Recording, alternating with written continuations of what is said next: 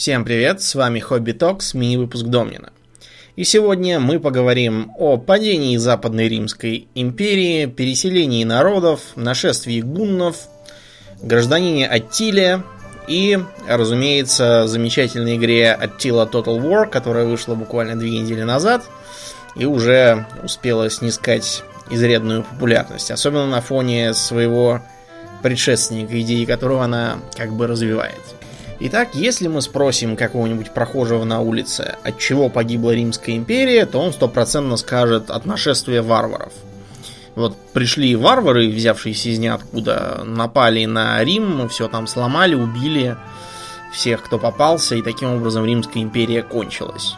Это в целом недалеко от истины, но возникает вопрос. Ведь римское государство, оно возникло прежде всего как государство воюющее. Оно с самой зари своего существования занималось войнами либо с соседями за соляные варницы, либо с э, более северными трусками, либо с греческими колониями на юге и греческими городами на востоке, либо с Карфагеном за морем, либо еще с кем-нибудь, с галлами на севере и северо-западе, с германцами на севере и северо-востоке, с бритскими кельтами на территории Британии. Короче говоря, бились они много с кем и много кого убили насмерть.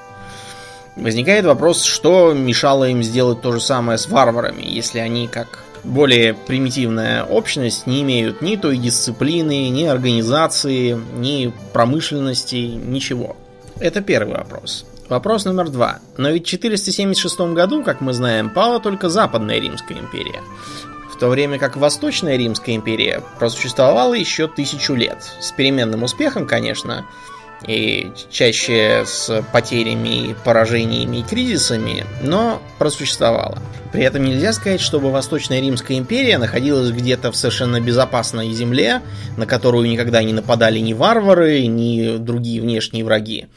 Восточной Римской империи приходилось в ту же самую пору общаться и с гуннами, и с остготами, и с аланами, и много с кем еще. Не, говоря уже о пришедших чуть попозже булгарах, славянах и других приятных соседях.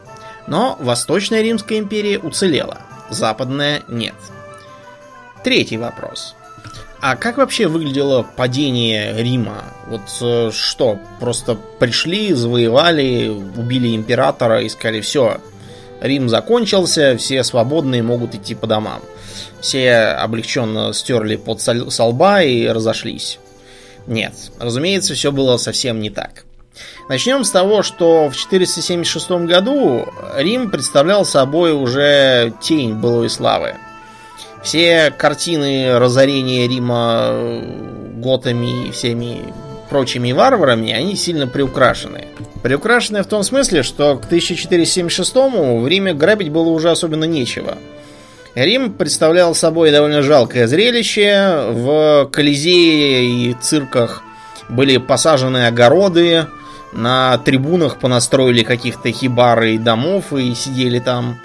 Э, сам город как-то сжался, население там осталось жалкое э, десятая, насколько я понимаю, часть от прежней славы. И в целом он напоминал скорее нечто вроде крепости, чем столицу огромной империи, славный тысячелетний город. Даже э, религиозное э, главенство Рима тогда смотрелось крайне сомнительно. Вся слава на тот момент ушла, как нетрудно догадаться, к Константинополю. Поэтому переворот Адаакра, который считают концом Римской империи, на самом деле выглядел так. Последнего римского императора, которому дали, кстати, прозвище не Август, а Августул, Августула такая э, уменьшительно-пренебрежительная форма, означает а, августеныш какой-то или августишка, смотря как э, посмотреть. Так вот, переворот заключался не в том, что кто-то там осаждал город, бился, там э, ходил в кровопролитные штурмы, а просто к э, дворцовому перевороту, когда императору дали пинка под зад, все его регалии отправили в Константинополь, чтобы тамошняя империя не возмущалась. После чего э, вождь германцев объявил, что он теперь король Италии. Правящий римский сенат с этим согласился, и все пошли жить-поживать. Когда новоявленного короля Италии убил Теодорих, очередной такой же, ничего ровным счетом не изменилось.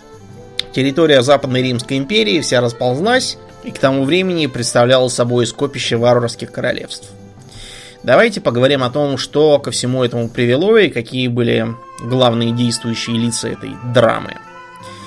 Прежде всего, Рим буквально за 150 лет до этого печального конца представлял собой хоть и немного потрепанную обветшалую, но все еще мощную империю с огромной территорией, мысли о распаде или прекращении существования которой никому даже и в голову не забредали. Что случилось?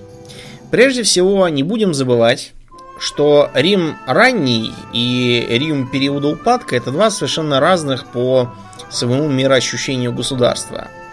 Если ранних римлян а, отличал патриотизм, именно они это слово придумали, и именно патриотизм был тем оружием, против которого оказались бессильные и торговая мощь Карфагена, и давние демократические традиции Греции, и варварская сила и многочисленность германцев и галлов.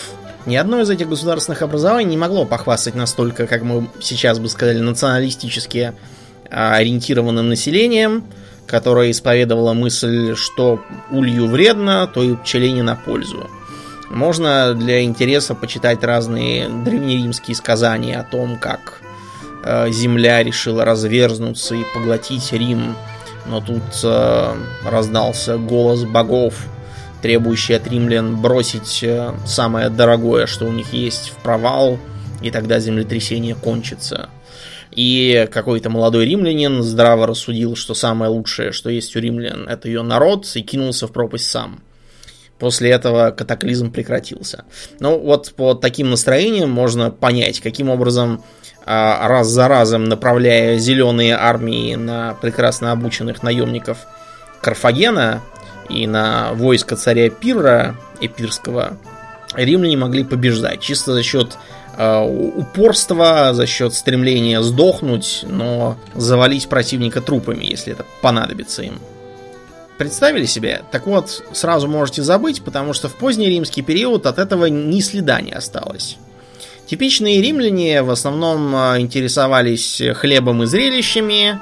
Вся их жизнь крутилась вокруг э, пиров, парадов, всяких там гонок колесниц, празднеств. Э, их совершенно не интересовала там никакая национальная идея, какие-то там национальные завоевания, безопасность границ Британии. Плевать они на эту Британию хотели, они ее в глаза не видали туда не собирались и только считали, что напрасно платят огромные деньги на содержание армии и гарнизонов, охраняющих все эти бессмысленные с их точки зрения территории.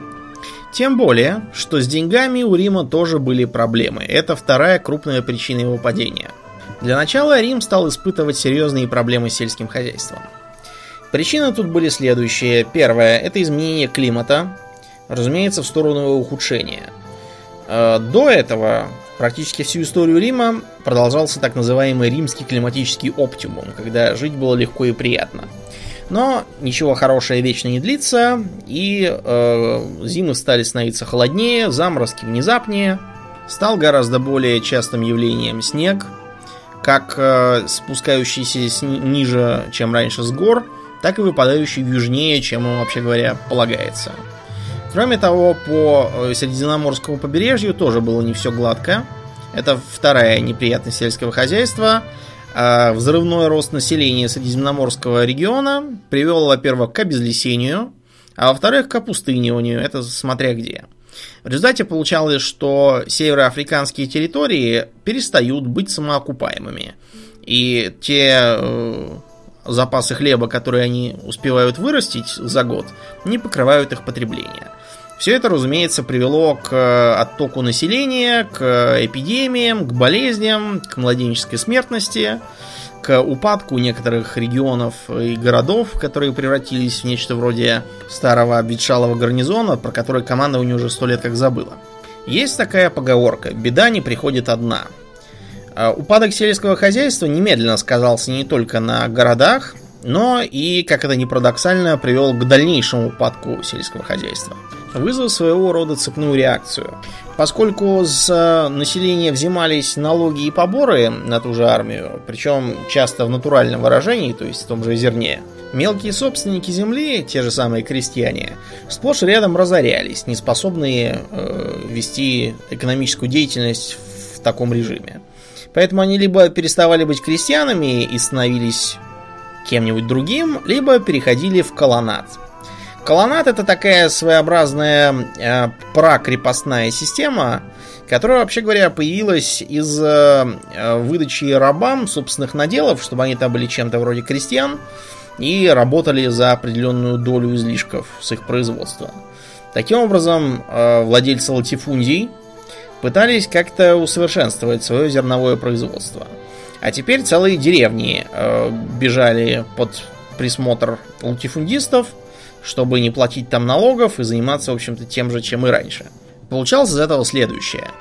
Было много налогоплательщиков, которые платили понемножку, но их было много. Они все исчезают, становятся колонами, а за них платит все тот же один большой латифундист. Государство теряет средства и вынуждено увеличивать налоги. С каждым новым императором гайки все закручивались и закручивались, что провоцирует новое околонизирование крестьян, выливающееся в новое падение собираемых налогов. И так до бесконечности. Чтобы хоть как-то сбавить расходы, Две трети римской армии были переведены в так называемое пограничное состояние. Пограничным его называли потому, что такие войска получали финансирование в меньших масштабах, а вместо этого э, стимулировались к усаживанию на землю и превращению во что-то такое вроде казаков. Разумеется, землю им выдавали не в Италии, а на беспокойных пограничных областях. Нетрудно догадаться, что очень быстро этнический состав этих армий стал вовсе не римским. Состояли они из все тех же варваров, э, которых они должны были, по идее, отпугивать от границ. Кроме того, изменение климата имело и другую очень неприятную особенность. Многие северные территории, та же самая Британия, стали очевидно невыгодными к содержанию. Их э, защита выливалась в огромные расходы, а вот толку с них было очень мало – Поэтому римские гарнизоны вскоре покидают Британию, а следом за ними идут римские чиновники. Что из этого вышло, можно послушать в нашем старом выпуске про короля Артура. Ну хорошо, скажете вы. А что же в это время делали император и сенаторы? Ну, делали они много чего, но почти никогда эта деятельность не имела никакого отношения к спасению государства. Мы с вами привыкли, что император это наследственный титул, это что-то вроде великий царь. В Риме, э, несмотря на то, что действительно часто бывало так, что императором становился какой-нибудь там сын или, по крайней мере, родственник ранее царствовавшего императора, реально эта должность была все-таки выборной. И на кандидатуру наследника влияли очень многие люди, не только сам император. Вот, например, Знаменитый император Тиберий был приемным сыном э, императора Октавиана Августа, который в свою очередь был приемным сыном Юлия Цезаря. Если вы посмотрите дальше по списку императоров, то увидите, что там всяких приемных сыновей было как собак нерезанных. То есть Например, император Троян был просто популярным полководцем, которого установил предыдущий слабый император Нерва, провозглашенный сенаторами. Следующий Адриан был приемным сыном Трояна. Септимий Север провозглашен войсками и так далее и тому подобное. Кончилось все это тем, что войско стало играть одну из главных ролей в том, кто будет императором, поэтому все кандидаты стремились заручиться его поддержкой, объявляя о подарках, выплатах, пенсиях, наделении ветеранов э, легионов землей и прочими э, благами. Все это нисколько не укрепляло ни военную мощь государства, ни его экономику. Под конец решающая роль перешла к так называемым претарианцам. Вообще-то говоря, претарианцы изначально были чем-то вроде штабной роты, которую держали при командовании э, армии Римской Республики, и состояла она сплошь из делегатов от знатных родов итальянских союзников. А, смысл этого отряда понятен, чтобы в случае чего заложники были под рукой и э, их можно было перерезать. Потом претарианцы стали дворцовой гвардией, которая фактически решала, будет жить этот император или убьют его и другого посадят, а если посадят, то кого. Э, во многом поэтому восточные римские императоры всех этих претарианцев быстро разогнали, а на их место стали вербовать наемников-викингов. Так называемая Варанская гвардия.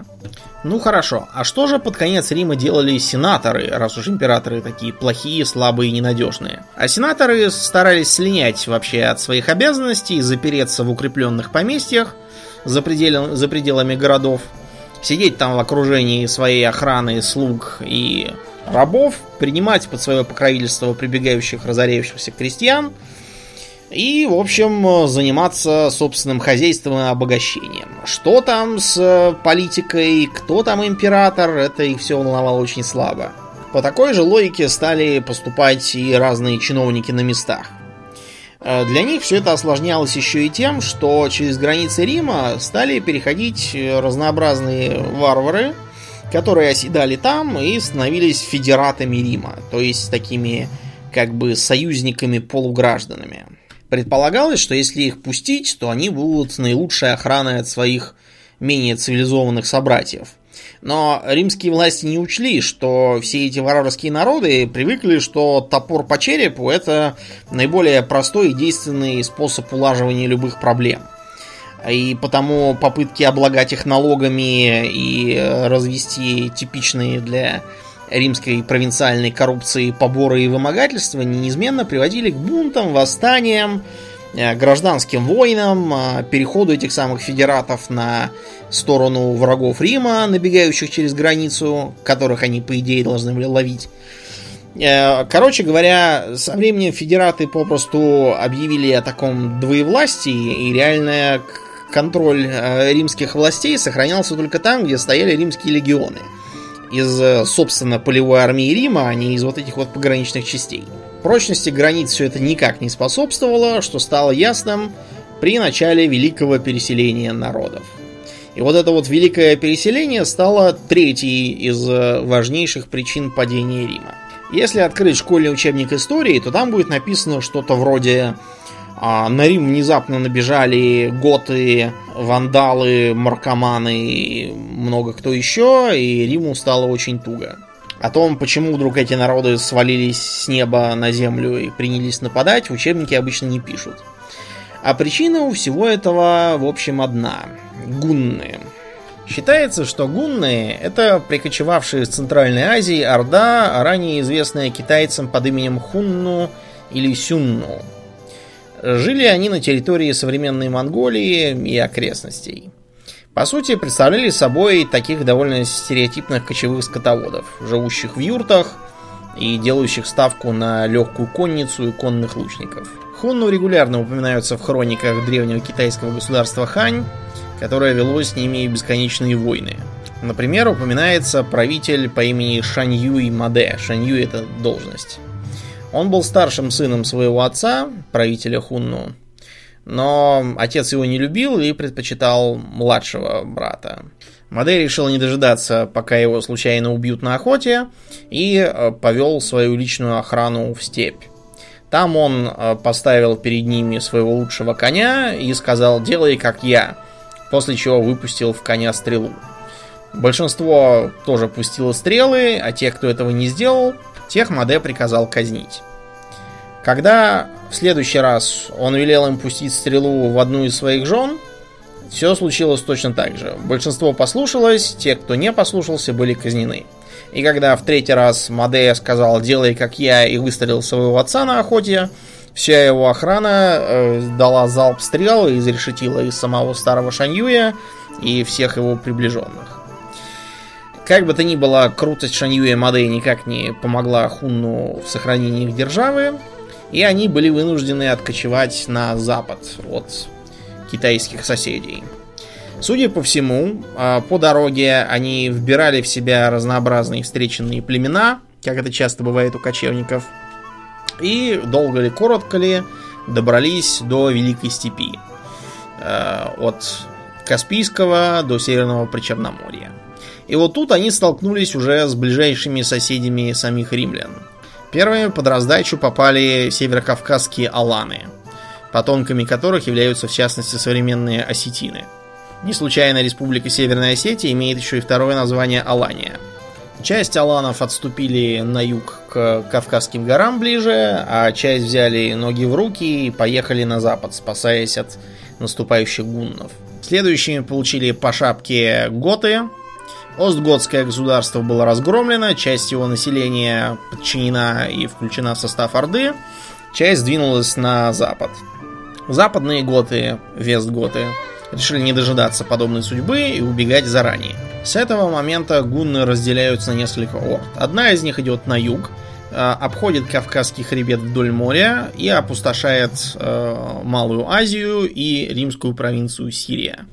Другая выдвигается дальше на запад и обосновывается в районе современной Венгрии. Тогда этот район назывался Паннония.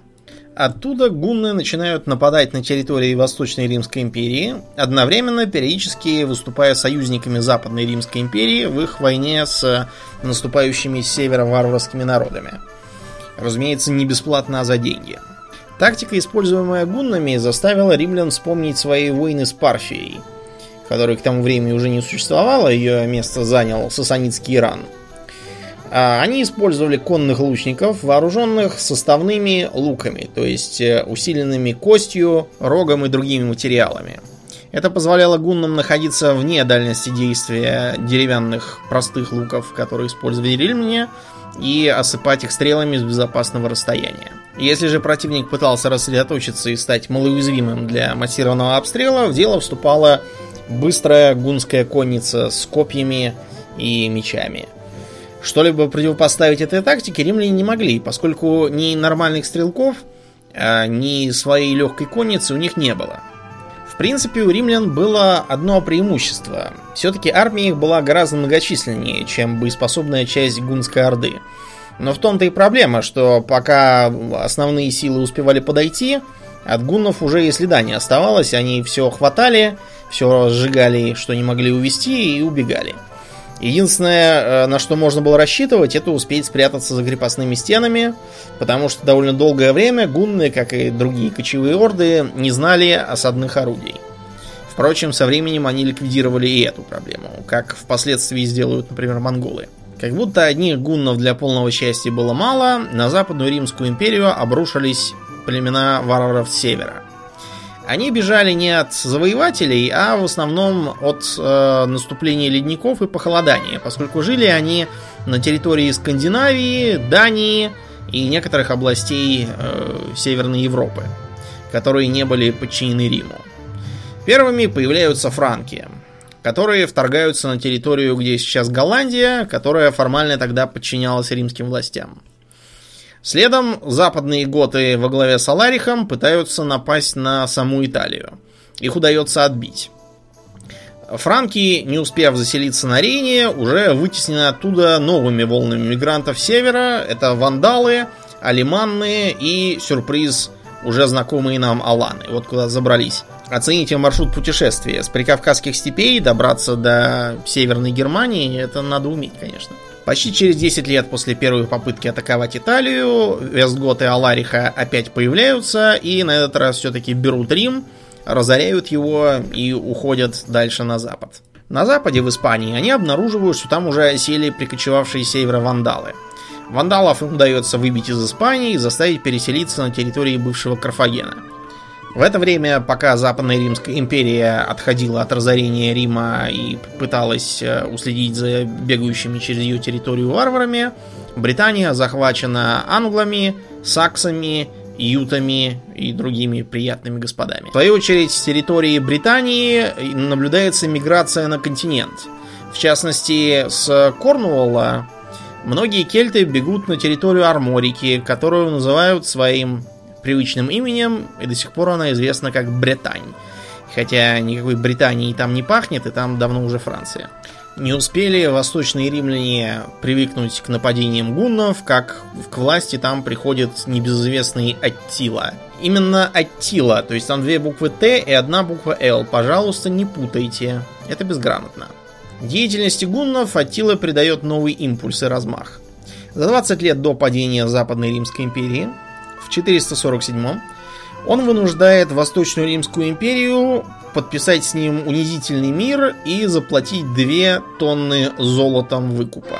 Чтобы собрать этот неслыханный выкуп, Восточной Римской империи пришлось выскрести все сусеки, вывернуть все карманы, разбить все копилки и ограбить всех, кто был слишком богатым и не хотел делиться. Чтобы не скучать, Аттила повел свои войска на Западную Римскую империю и ее варварских союзников на территории современной Галлии. Произошла битва на каталаунских полях, где в последний раз Римская империя одержала что-то вроде победы. А все потому, что ей тогда командовал Флавий Аэций, который не был императором, а выполнял роль чего-то вроде серого кардинала. А Эци этот был сам наполовину варваром, насколько я помню, у него мать была германка или отец, кто-то один из родителей. А детство и юность он провел среди гуннов, отправленный туда как бы по обмену. Но только не по обмену студентами, как это сейчас практикуется, а по обмену заложниками. Поэтому гуннов он неплохо знал и, кстати, достаточно сильно их уважал. Ему удалось колотить коалицию племен, и после страшной резни, когда погибло что-то около 150 тысяч человек с, обоих, с обеих сторон, это была очень-очень серьезная цифра для тех времен. Гуннам пришлось отступить. Не то чтобы они потерпели поражение, но Атила понял, что здесь пограбить так легко не удастся, и лучше отходить и восстановить силы. Через год Аттила пришел снова. Флавию Аэцию пришлось отступать к самому Риму, выжигая землю перед собой, разоряя селения, сжигая посевы, засыпая колодцы и портя дороги. Тем не менее, Аттила шел вперед. В самом Риме уже царили совершенно апокалиптические настроения. Например, там его всерьез называли «бич божий» и считали расплатой за грехи римские. Тем не менее, с расплатой Риму пришлось погодить, потому что Аттила все-таки ушел. Одни говорили, потому что у него в войске косил солдат голод, болезни и низкий моральный дух из-за выжженной земли. Другие, что якобы он встретился с римским папой Львом, и тот его убедил, что нужно пощадить Рим во имя не знаю чего. Факт то, что, скорее всего, это вранье, э, ибо Атила совершенно не производил впечатления человека, которого можно побудить чего-то делать или не делать религиозной болтовней.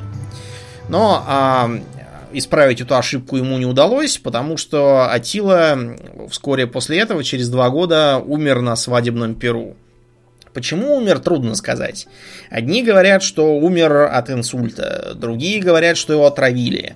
Третьи э, рассказывают какую-то романтическую байку, что якобы царевна, которую он брал в жены, она его заколола на свадебном ложе. Если учитывать, что ровно такой же бред рассказывают про смерть Чингисхана, что якобы его э, убила какой-то там отравленной иглой, спрятанной, не знаю, во рту там или еще где, тангутская царевна, э, это, ребята, чушь.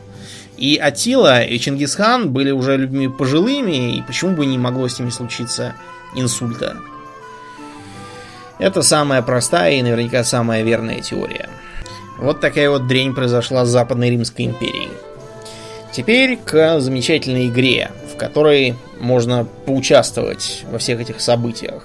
Attila Total War это э, отдельный аддон к Rome 2, который не нуждается в оригинале для запуска и по сути имеет к нему не так уж много отношения могут сказать, что он является, по сути, переосмыслением уже существовавшего аддона к первому Роу, так называемому Barbarian Invasion, а, в котором была уже механика кочевки и, в общем, примерно такая же стратегическая обстановка. Но я не согласен, что там все прям один в один скопировано, поскольку на сей раз заметно старание разработчиков сделать такую игру асимметричную, у которой будет своя изюминка и при этом большая replayability за счет того, что разные стороны совершенно по-разному себя чувствуют на старте и совершенно к разным целям стремятся. Давайте-ка бросим еще один взгляд на историю серии. Началось все с первого Сёгуна, в котором все было ладно, но, к сожалению, набор войск у всех э, сторон был одним и тем же, поскольку и то японцы, и все японцы. Единственная разница была либо сохранить веру предков и использовать монахов, либо перейти в христианство и обрести огнестрельное оружие. Больше, в общем-то, ничего там особенного и не было. В Medieval попытались это исправить, поскольку играть там можно было хоть за Англию, хоть за Россию, хоть за Золотую Орду. И было понятно, что если, скажем, русские бояре могут сразу и стрелять из лука и рубиться мечами, будучи конными тяжелыми лучниками, если так можно сказать, то английские рыцари себя гораздо лучше чувствуют, если их спешить и поставить оборонять английских же лучников-йоменов.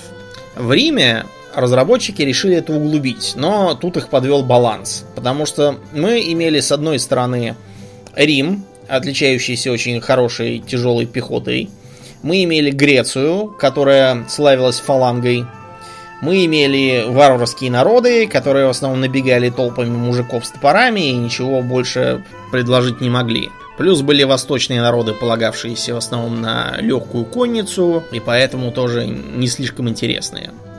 Потом был второй Medieval, который, с одной стороны, из-за вот этого самого баланса был вынужден пойти на какие-то странные антиисторические меры. Судите сами, а Россия почему-то состоит из одной провинции, а именно Новгородского княжества, в котором а, живут казаки, и при этом Россия состоит из такого же количества провинций, что и британские острова намного меньше и по размеру. Из-за этого действительно игра за Англию, Францию и Россию отличалась как день, ночь и заморозки, но назвать это здравым решением мне довольно трудно. Там были разные интересные механики вроде взаимоотношений с Папой Римским, а также монгольские и тимуридские вторжения, которые тоже пострадали от антиисторизма. Судите сами, а монголы почему-то исповедуют ислам, а сама по себе механика Орды выглядит так. Просто появляется куча армий, которые после захвата первого же города в нем оседают и становятся нормальной страной. Туда же до кучи э, забросили экспедиции к ацтекам, которые, вообще говоря, странно смотрелись в средневековом антураже, но они тоже были. Жаль, что заразить чумой ацтеков было нельзя, либо персонаж больной чумой в трансатлантической э, экспедиции помрет, либо вылечится. А жаль, было бы исторично. В новой игре механика Орды возвращается. А что самое интересное, тут при выборе страны мы себе выбираем стиль игры. Потому что всего на выбор доступны следующие стороны. От римлян выступают западная и восточная римские империи. Выбирать их нужно тем, кто хорошо умеет играть в игры серии, а также тем, кто хочет, ну, серьезно попотеть и, возможно, пару раз проиграть перед тем, как что-то получится. Особенно трудно придется западным римлянам, потому что они гарантированно теряют сразу несколько городов и целые области. Казна у них дырявая, войско маленькое, и то норовит разбежаться от неплатежей. В общем, будет трудно. В Восточной Римской империи несколько попроще, потому что им угрожают только с севера, а восточные области можно временно оставить без охраны. Оттуда ничего не будет. Тем, кто хочет спокойной жизни или просто не очень уверен в своих силах, лучше взять Сасанидскую империю. Сасанидский Иран это последнее персидское государство до наступления ислама. И играть за него очень приятно по нескольким причинам. Во-первых, он находится в углу карты, где на него никто не набегает. Во-вторых, он находится в южной части карты, куда похолодание не дойдет. А в этой игре похолодание развивается постоянно, и нижняя граница снегов будет идти вниз и вниз, самым печальным образом сказываясь на плодородии земель и доходах населения. Кроме того, у сасанидов довольно разносторонняя армия. Тут тебе и лучники, и конница, и пехота с пиками. В общем, есть где развернуться. А еще у них есть расовый бонус на гигиену, который очень важен. Любителям варваров можно посоветовать франков или саксов. Эти граждане каждый имеют по одной провинции и могут набегать, соответственно, на современную территорию Франции или на британские острова. Особо серьезных врагов у них нет. А, армию они строят из тяжелой пехоты, а также имеют довольно неплохих метателей дротиков и имеют кое-какую тяжелую ударную конницу. Примерно то же самое можно сказать и о гетах, данах и ютах.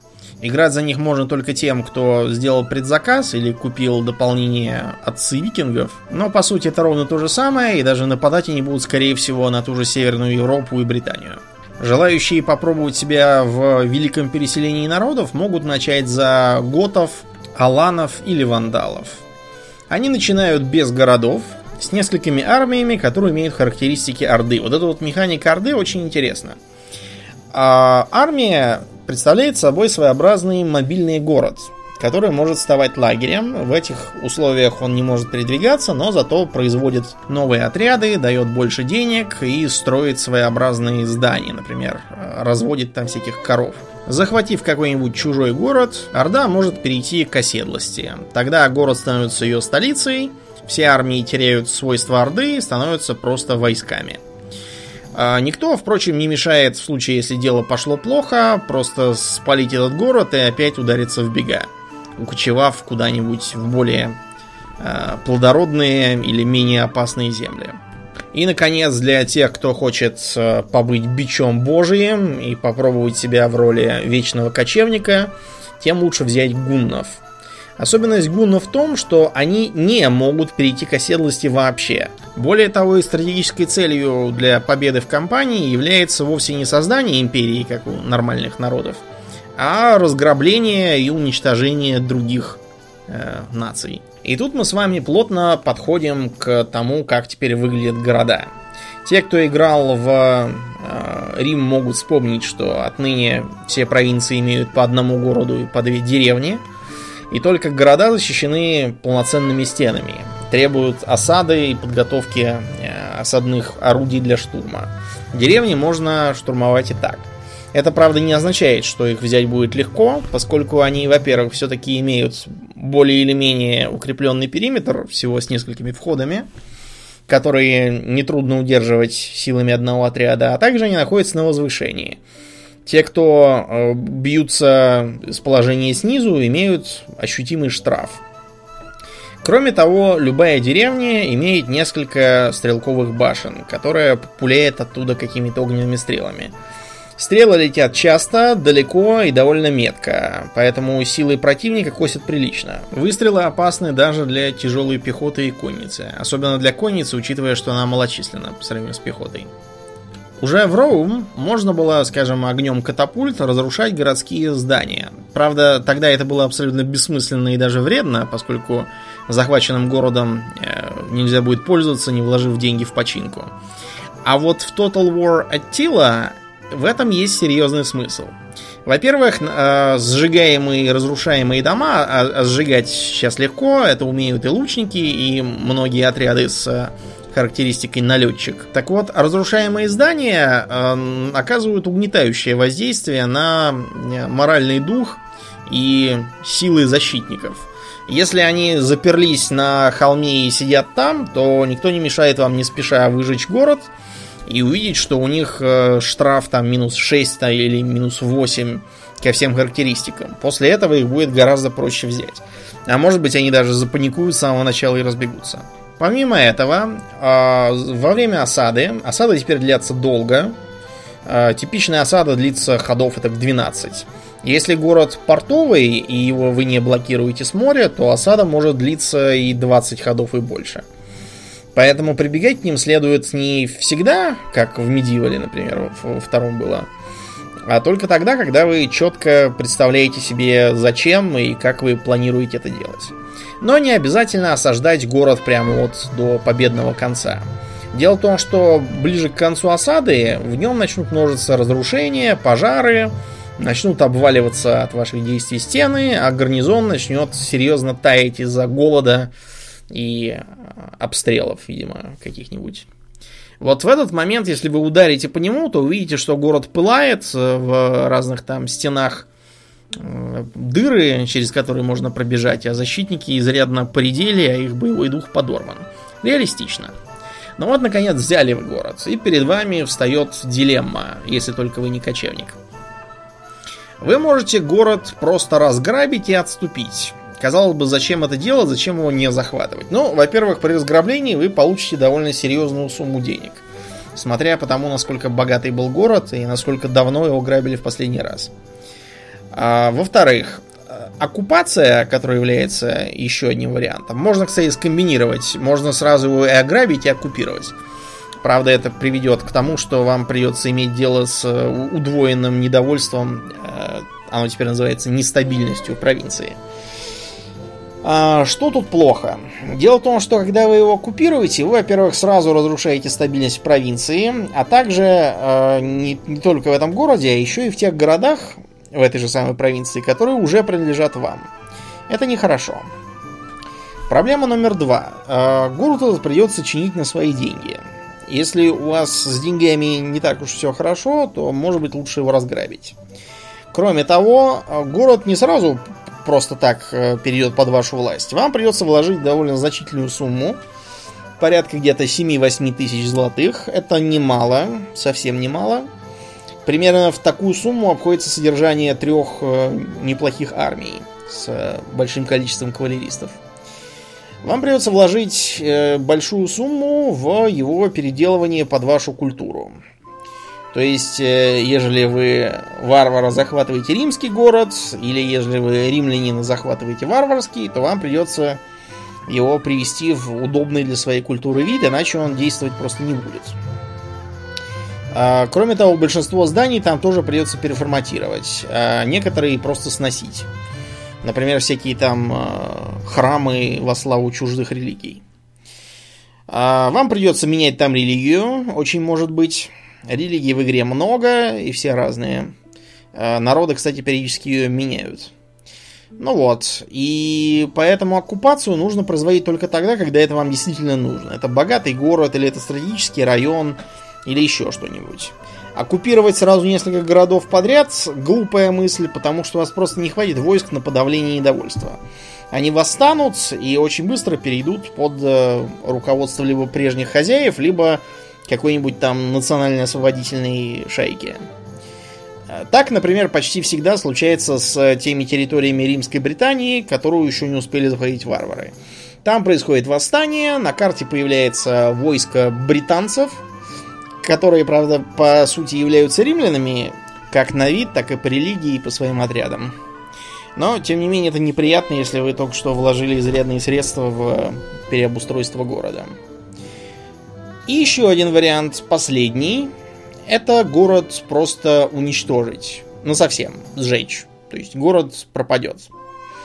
Выглядеть это будет так. А, город превращается в руины, а по всей провинции, которую окружает, проходит такой пожар. Зачем это делать? Ну, во-первых, это даст некоторую сумму денег, хотя и не такую, как при разграблении, и совсем не такую. А во-вторых, это лишит вашего противника города. Если уж вы видите, что вам его не удержать, то, возможно, лучше его выжечь. Кроме того, а, еще один вариант это создать такую мертвую зону буферную между своими владениями и какой-нибудь там враждебной империей. Дело в том, что мертвые земли нельзя не грабить. Да, теперь все армии имеют способность э, разорять. Они начинают генерировать э, определенный доход от территории, на которой стоят, и вызывать на ней же неприятности, коррупцию и недовольство. Ее нельзя использовать э, для пополнения сил. А, на ней гораздо хуже приходится застигнутым зимой армиям. Там они несут серьезные потери. В общем, э, вот такой вот вариант выжженной земли. Более того, сжечь можно и свой собственный город. Зачем это делать? А затем, чтобы перейти на кочевое кочевое хозяйство и уйти куда-нибудь там на юг или на север, смотря, что вы хотите. Если вы видите, что вам не удержать свой город под натиском каких-нибудь гуннов, просто разорите его самостоятельно, вы получите больше денег, чем это, когда это делают чужие, и уходите туда, где э, вам приятнее жить. Еще один важный элемент стратегической карты это агенты. Агенты бывают трех видов. Шпионы, э, жрецы и воители. В принципе, они делают примерно все то же самое. Все три вида умеют убивать вражеских агентов и генералов. Э, все три вида умеют э, нарушать порядок во вражеских селениях и э, вредить вражеским армиям по мелочи и по крупному. Кроме того, их можно присоединить к своим войскам, чтобы они помогали им по мере сил. Жрецы умеют распространять вашу государственную религию на территории провинции. Воители э, ускорять и улучшать э, поступление новобранцев в войска в провинции, а шпионы искоренять коррупцию в своей и использовать коррупцию в чужой провинции. Кроме того, в этом аддоне, в отличие от прежней части, появилось опять семейное дерево. Членов семьи можно использовать как генералов или как губернаторов в провинциях. Их можно женить или выдавать замуж, создавая династические союзы с соседними странами. Можно отправлять их на переговоры со своими генералами-неродственниками для повышения их лояльности, использовать их для разворовывания казны, отправлять в стажеры к действующим генералам, в общем, э, по-разному их трудоустраивать. Есть также определенная карьерная лестница, которую ваши родственники могут занимать. На все эти действия расходуется влиятельность, которая у них накапливается там с разной скоростью, смотря по личным характеристикам и наличному инвентарю. Да, теперь у каждого героя есть инвентарь из трех, так сказать, предметов. Это броня, оружие и помощник. Определенную лепту вносит и жена. Обычно положительную, хотя бывают такие жены, от которых один убыток.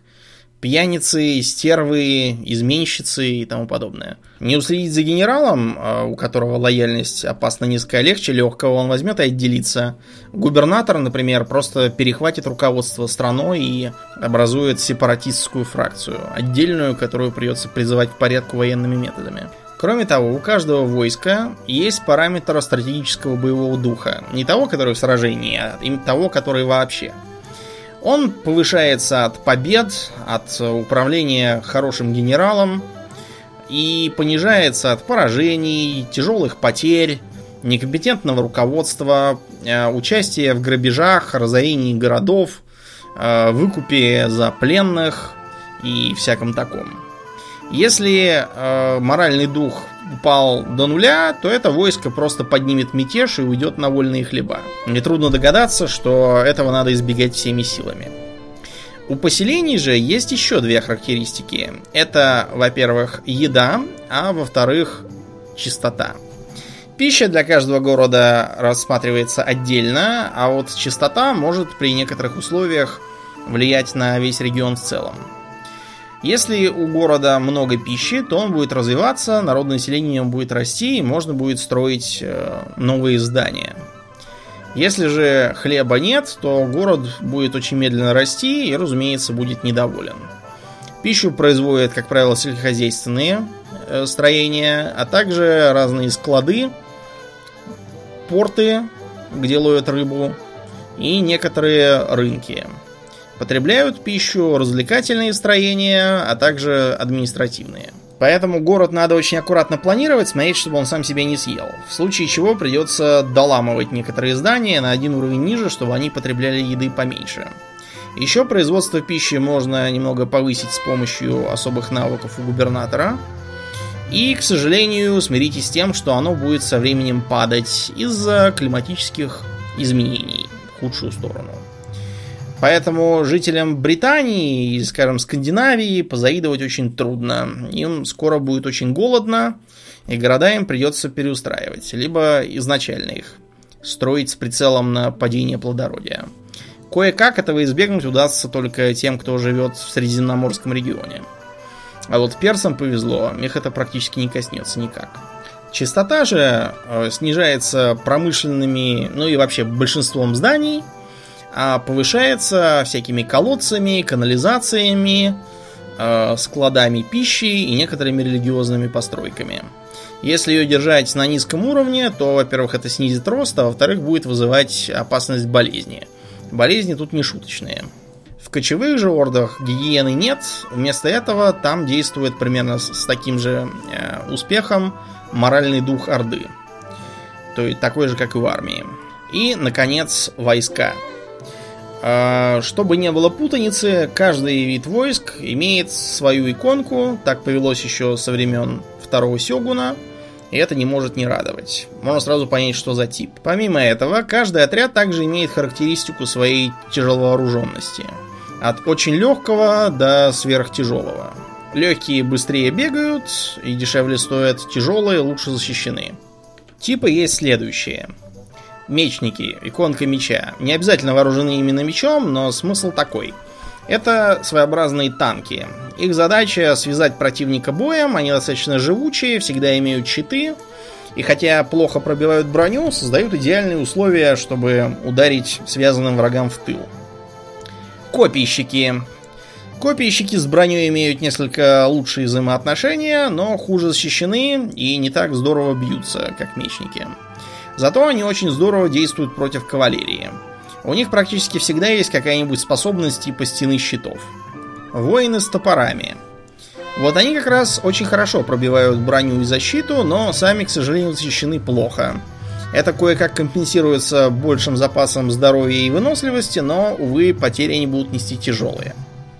Особенно распространено это, как нетрудно догадаться, у северных европейских варваров. Пикинеры отличаются от копийщиков тем, что несут пики вроде как у греческой фаланги, то есть очень длинные, и смысл их использовать в основном в фалангообразном же построении. Переться на них в лоб это самоубийство, а вот если их обойти сзади сбоку, то им конец. Вывод, лучше всего затыкать ими проходы при обороне городов, а также э, наступать широким фронтом, чтобы взять противника в кольцо. Метальщики вооружены дротиками. Э, более тяжелые разновидности кое-что могут поделать в ближнем бою. Остальные лучше до этого не допускать.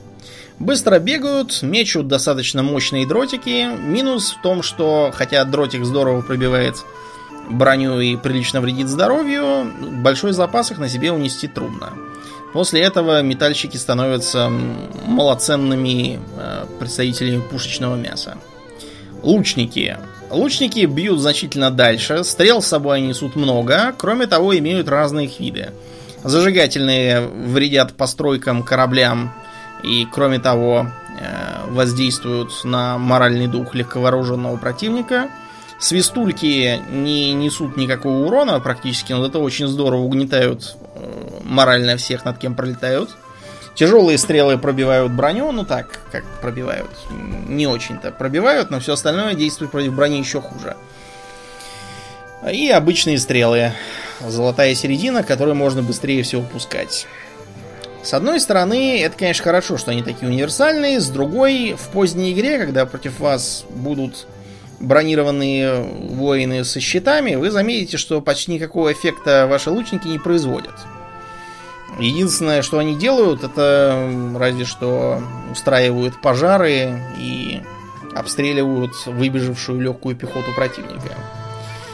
Поэтому я бы сказал, что в поздней игре их разумнее будет заменять либо на каких-нибудь арбалетчиков, либо на метателей дротиков. Либо, как вариант, на конных лучников.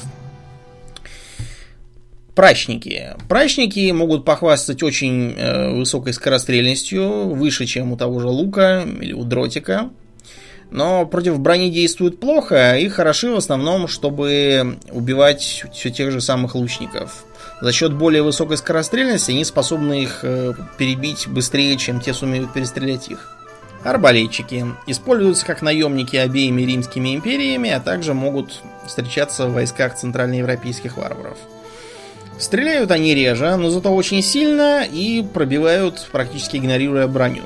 Вот это очень опасный противник. Тяжелую пехоту косит только так. Выручает только то, что стреляют они редко, и э, если бежать прямо на них, то больше одного залпа арбалетчики сделать не сумеют.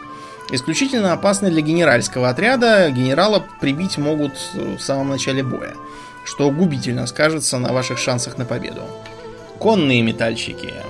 Ездят на легких быстрых конях, мечут дротики. Умеют убегать сами, не дожидаясь, пока их сомнут. Полезная такая кавалерия, чтобы, во-первых, потрепать противника заранее, заставив его либо перестраиваться, либо гоняться и тратить силы э, на легкую конницу, а также для преследования. Неплохо также при э, обороне какого-нибудь поселка использовать их в тылах, чтобы отвлекать силы противника от главной крепости. На большее не способны. Правда, в преследовании хорошо себя показывают. Рукопашная конница. Вооружены копьями, иногда мечами и разными топорами. Используются для того, чтобы убивать другую конницу, для налетов с тыла. Вот это у них очень хорошо получается. Ну и вообще для оперативной поддержки, поскольку их скорость стоит дорогого. Можно их, в принципе, спешить и использовать как пехоту, но тут э, делает не очень умным это их маленькая численность. Конные отряды вдвое менее многочисленные, чем пехотные. Выводы делайте сами. Конные копийщики. Вот это ударная кавалерия, как правило, имеющая какое-нибудь там построение клином или еще как-нибудь. основной задачей которого является мощный таранный удар. Сама эта затея появилась, помнится, еще в Медивале, и во втором выглядела она абсолютно бездарно. Тамошние э, рыцари делали абсолютно что угодно, кроме того, что ты от них хочешь. Например, самым лучшим способом избежать таранного удара кавалерии было начать не убегать. Нет, не стоять, уперев пики в землю и помолившись, а именно убегать, потому что тогда э, конница прекращала э, таранный удар, выхватывала мечи и переходила в режим преследования. Вот после этого надо было уже развернуться и поднять ее на копья. Еще один вариант был э, попробовать встать редким строем, который, вообще говоря, предназначен для борьбы со стрелками, но тут э, хорошо действует против кавалерии. Просто потому что конница проскачет в промежутке между вашими рядами, и никакого таранного удара у нее не получится. Вот такой вот э, странный был баг. Тут этого практически нет. Э, конница может даже просто бежать вперед, не обязательно им приказывать именно атаковать. И они уже с самими корпусами э, врагов посшибают с ног и нанесут им заметный урон. Копья же сделают урон очень серьезным. Главное, что нужно помнить, такую конницу сразу же нужно вытягивать из-под удара. Не надо ждать, пока они там начнут вступать в рукопашные схватки, иначе за счет меньшей численности их там сомнут. Их ценность именно в таранном ударе. Конные лучники. Э, конные лучники прекрасны тем, что в отличие от метателей дротиков, которые могут метать только перед собой, хотя и на скаку, лучники могут стрелять в любую сторону, хоть назад, хоть в бок, поэтому они попросту ездят кругами вокруг противника, заставляя его метаться то туда, то сюда, осыпают стрелами, не дают отдыхать. Поэтому, если вашей стороне доступны конные лучники, используйте их на всю катушку. У вас в отряде должно быть их как минимум штук 6. Тогда любая армия противника, пока доберется до ваших рукопашников, уже будет представлять собой очень плачевное зрелище и как минимум очень усталое. А на поле боя хитрости примерно те же. Окружайте противника, бейте во фланг или с тыла, а, заставляйте тяжелых пехотинцев выматывать себя, гоняясь по болотам и кочкам за э, какими-нибудь застрельщиками, Занимаете позиции на высоте, вынуждаете противника вас атаковать, используйте способности генералов, которые либо понижают защиту противнику, либо пугают его, либо наоборот повышают боевой дух вашим. А, постарайтесь обеспечить себе численное преимущество, но если его нет, не унывайте. А, ту же осаду можно выиграть, или, по крайней мере, не проиграть, попросту протянув время. Берите своего генерала, но не слишком. Не, пом... не забывайте, что его присутствие внушает положительные эмоции вашим солдатам. Постарайтесь сразу же убить вражеского генерала. Его отряд отмечен звездочкой. Как правило, он довольно трудный, но э, если его, скажем, отманить кавалерией или попробовать зажать между двумя отрядами пехоты, есть шансы, что его прибьют сразу, и тогда битва практически закончится, потому что противник будет потрясен и от малейшего нажима побежит. А, берите пленных. Не забывайте о том, что те, которые убегают, захватываются в плен, когда их бьешь. Если вы используете артиллерию, постарайтесь э, не забывать, что запас снарядов у нее ограничен, и огонь желательно сконцентрировать на самом плотном участке построения противника. Как вариант, обстреливать можно генерала. Но в этой игре, честно говоря, артиллерия не играет такой роли, по крайней мере, такой, как, например, в сравнительно недавней Fall of the Samurai, где наличие пушек просто выкашивало армию противника. Тут такого не будет. Но э, катапульты полезны при, например, осаде городов, а также при их обороне. Например, хорошо укрепленные города, которые имеют стены, часто выставляют бастионы с э, катапультами для обороны. Игру мы с Аурлиеном смело советуем покупать. Замечательная. Ошибки, так сказать, прошлого там исправлены. Играть интересно. Я вот уже вторую кампанию играю. На этот раз за гуннов. Ношусь по Европе. Разоряю, выжигаю и обкладываю данью. Поэтому и вам тоже советую. Ну, все, что хотел я рассказать о падении Римской империи и о Attila Total War, я сказал. Следующая встреча у нас будет через неделю. Аурлиен, я думаю, вернется в родные пенаты. И мы с ним продолжим говорить о монашеских организациях Востока. До новых встреч!